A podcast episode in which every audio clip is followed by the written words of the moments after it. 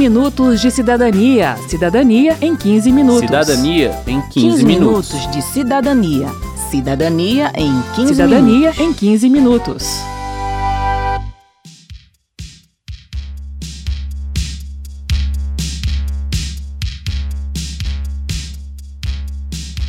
Olá a todos, bem-vindos ao 15 Minutos de Cidadania. O tema dos próximos programas não poderia ser outro: o novo coronavírus e a doença causada por ele, a Covid-19. Faz quase dois meses que o noticiário não trata de outro assunto. Ainda assim, permanecemos com muitas dúvidas e inseguranças.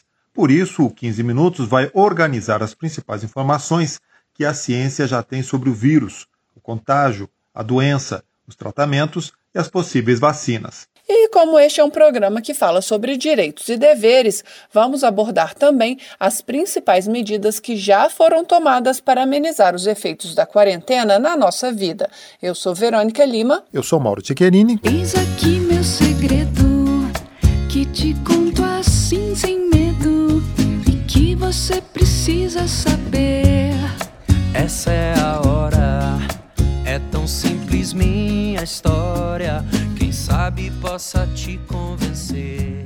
A primeira informação que tem que ficar bem clara é que o novo coronavírus não é da mesma família do vírus influenza, que causa a gripe. Ele é de uma família de vírus que causam síndromes respiratórias. O pesquisador da Fiocruz Minas, Alexandre Machado, explica quem são os parentes mais próximos do novo coronavírus, que oficialmente recebeu o nome de SARS-CoV-2. O primeiro que apareceu foi o, o SARS-CoV-1. SARS quer dizer é Síndrome Aguda Respiratória Grave. E ele apareceu na Ásia em 2003, 2002, 2003, circulou por mais ou menos um ano, só que ele não transmitia tão bem quanto o vírus da SARS-CoV-2. CoV é de coronavírus. Então, o que aconteceu? Esse primeiro vírus ele desapareceu. No Oriente Médio, no, na década passada, apareceu o MERS, que ele está restrito basicamente àquela região do Oriente Médio. Ele causa um quadro mais grave, mas porém a transmissão é menor. E no ano passado apareceu o SARS-CoV-2,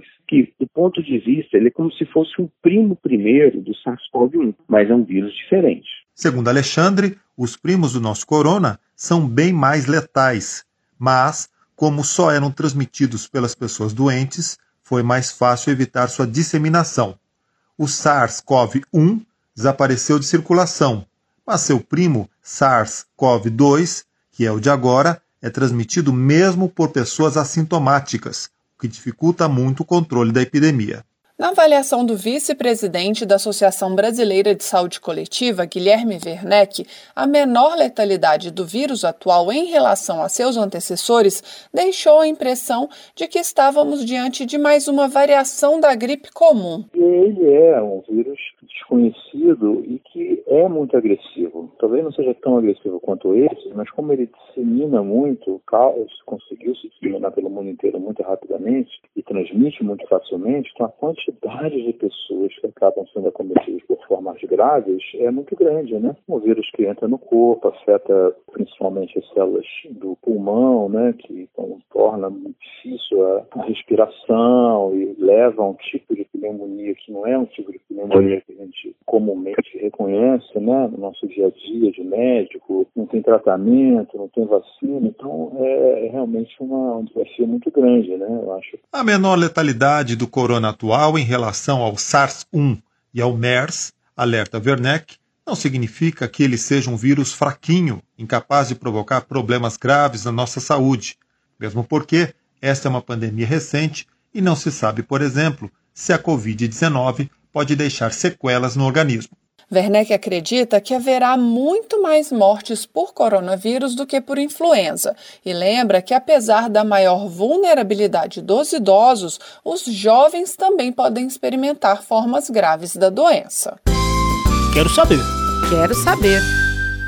A médica Heloísa Ravaiani, da Sociedade Brasileira de Infectologia, respondeu às perguntas que nossos ouvintes nos enviaram pelo WhatsApp. Envie a sua também, o número é 61 999 78 90 80. Meu nome é Júlia, eu moro em Brasília. Quais os cuidados que devemos tomar quando a gente precisa utilizar o serviço de lavanderia?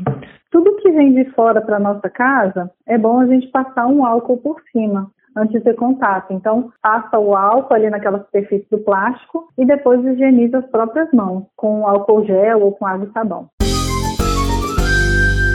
Eu gostaria de saber como eu faço para higienizar as verduras. Se colocar as verduras em água sanitária resolve, elimina o vírus. Como é que eu faço para fazer uma salada segura e livre de coronavírus? Um abraço. Sim, com água sanitária, sim. É uma colher de sopa para um litro de água. Então, deixa as verduras ali imersas um tempinho, 10 minutos, 15 minutos, e depois tira aquela água com água sanitária e está pronto para o consumo. Agora, o vinagre que a gente usa, ele não está, a gente não entende ele como sanitizante de verduras para o Covid. Aqui é Magno Rocha, de Valparaíso, Goiás, da Rádio Web Kadosh. É possível pesquisar, testar e começar a usar a vacina dentro de um prazo de um ano? A gente acredita que os, os estudos no próximo ano consigam nos trazer uma vacina. A gente acredita que o tempo é mais ou menos esse. Claro que a gente não pode falar com certeza, porque depende dos testes em humano, da eficácia, se não der certo tem que voltar para trás. Mas a gente acredita que dentro do próximo ano já vai ter alguma coisa sim. A gente está usando máscara que não é descartável, é de tecido, né? Podemos usar durante três horas. Depois de três horas tem que trocar a máscara. Aí chega em casa, tem que lavar. Ou se eu esborrifar álcool e botar para secar, não, não funciona? Tem que lavar. A orientação é que ela seja lavada. E por isso as pessoas têm que ter mais de uma máscara. O ideal é que tenha pelo menos quatro máscaras por pessoa. Por conta da respiração e aí às vezes tosse. Então toda vez que sentir a máscara úmida, até se for menos de três horas, é, deve-se trocar a máscara na Inglaterra ia testar em seres humanos a vacina contra o Covid-19. Eu não sei qual o processo para poder ver se, se funcionou, como é que faz? Então, aí vai ter que fazer o, os outros testes, né? Ver se a pessoa produziu anticorpos suficiente e de forma eficaz para aquele vírus em questão, né? No caso, o Covid. São etapas de laboratório, testes, pesquisas que precisam ser feitas.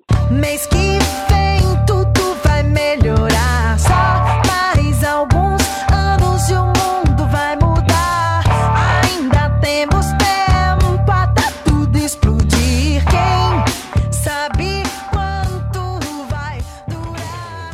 como está a corrida dos cientistas para descobrir tratamentos eficazes para a Covid-19?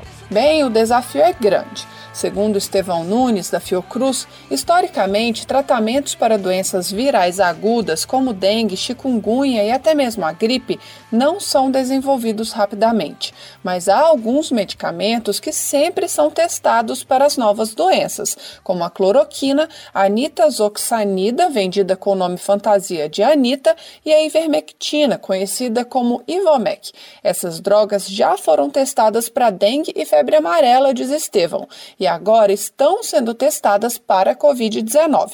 Ele comenta os resultados de alguns estudos com a cloroquina. A gente sabe que a cloroquina, por exemplo, tem ação no vírus da influenza in vitro, no laboratório, mas quando transportado para um estudo clínico, como foi o caso é, do estudo clínico para prevenção de influenza, um estudo é, grande, né, em que pessoas, na verdade, foram alocadas para usar ou não cloroquina para prevenção de influenza durante uma grande epidemia de flu, não houve a menor diferença. Ou seja, quem tomou placebo teve tanta gripe como quem é, tomou cloroquina. A cloroquina, a hidroxicloroquina e outros medicamentos dessa classe terapêutica são disponibilizados no SUS para tratamentos de outras doenças, como malária, lúpus e artrite reumatoide. No fim de março, o Ministério da Saúde informou que distribuiria aos estados 3,4 milhões de unidades desses medicamentos para uso em pacientes com formas graves da Covid-19. A pasta informou ainda que, por se tratar de uma doença nova, não há evidências científicas suficientes que comprovem a eficácia do medicamento para casos de coronavírus, mas que há estudos promissores que demonstram benefícios em pacientes graves.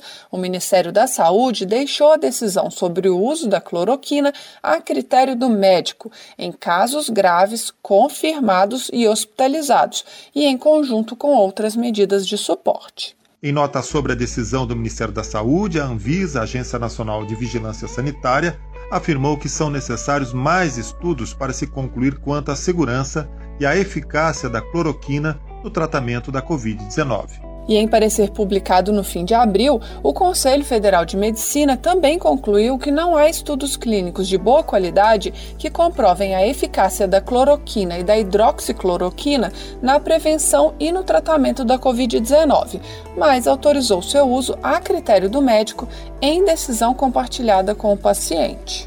Além da falta de estudos científicos que comprovem a eficácia da cloroquina, Conselho Federal de Medicina determina que o paciente seja informado sobre os efeitos colaterais relacionados ao uso desse medicamento. E essa é uma informação bem importante. A nota técnica do Ministério da Saúde alerta que os eventos adversos relatados a longo prazo devido ao uso da cloroquina incluem distúrbios cardiovasculares e retinopatia, que é a lesão da retina ocular. Ainda segundo o documento, a diferença entre a dose terapêutica e a dose tóxica é pequena e por isso a automedicação é contraindicada.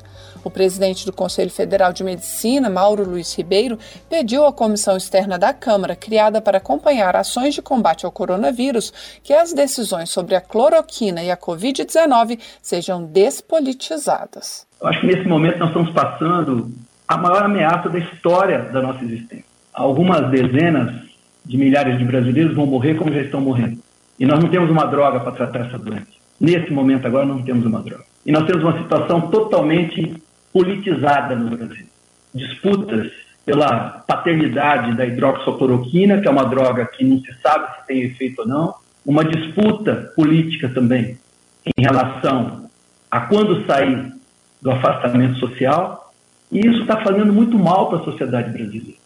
Para o coordenador da comissão externa, deputado Dr. Luiz Antônio Teixeira Júnior, do PP do Rio de Janeiro, é natural que haja interpretações divergentes sobre uma situação ainda tão desconhecida e com fortes repercussões sociais. Mas ele, que também é médico, defende a necessidade de mais pesquisas para se confirmar a efetividade de qualquer medicamento ou vacina. Estou falando especialmente sobre a questão de politização do uso da cloroquina, né, que é uma das drogas que são opções para tratamento, mas não é, com certeza, um, tratamento que cura. Senão o mundo inteiro já estaria utilizando a cloroquina e já teria curado as pessoas. Na verdade, é mais uma opção terapêutica. E claro, como todos os outros componentes, o componente político faz com que algumas pessoas achem que possam liderar processos e serem vistos como heróis no final dessa epidemia. Na verdade, não teremos heróis, número de óbitos, número de pessoas acometidas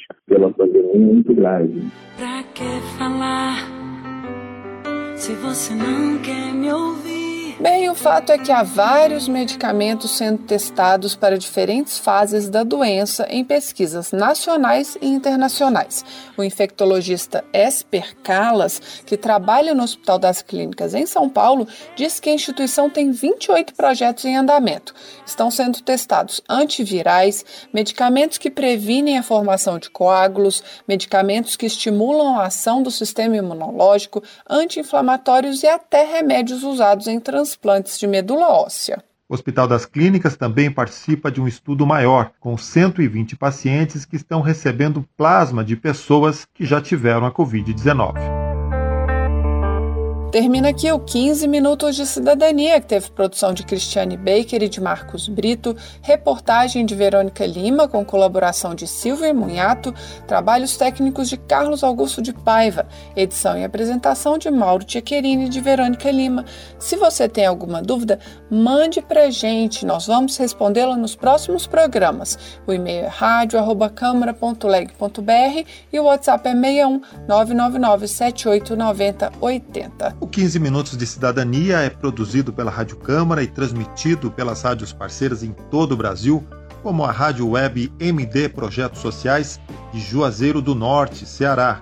Você pode conferir todas as edições do programa no site radio.câmara.leg.br, no Spotify e em outros agregadores de podcasts. Uma boa semana e até o próximo programa. Até lá! 15 minutos de cidadania. Cidadania em 15 minutos. Cidadania em 15, 15 minutos. minutos de cidadania. Cidadania em 15 Cidadania minutos. em 15 minutos.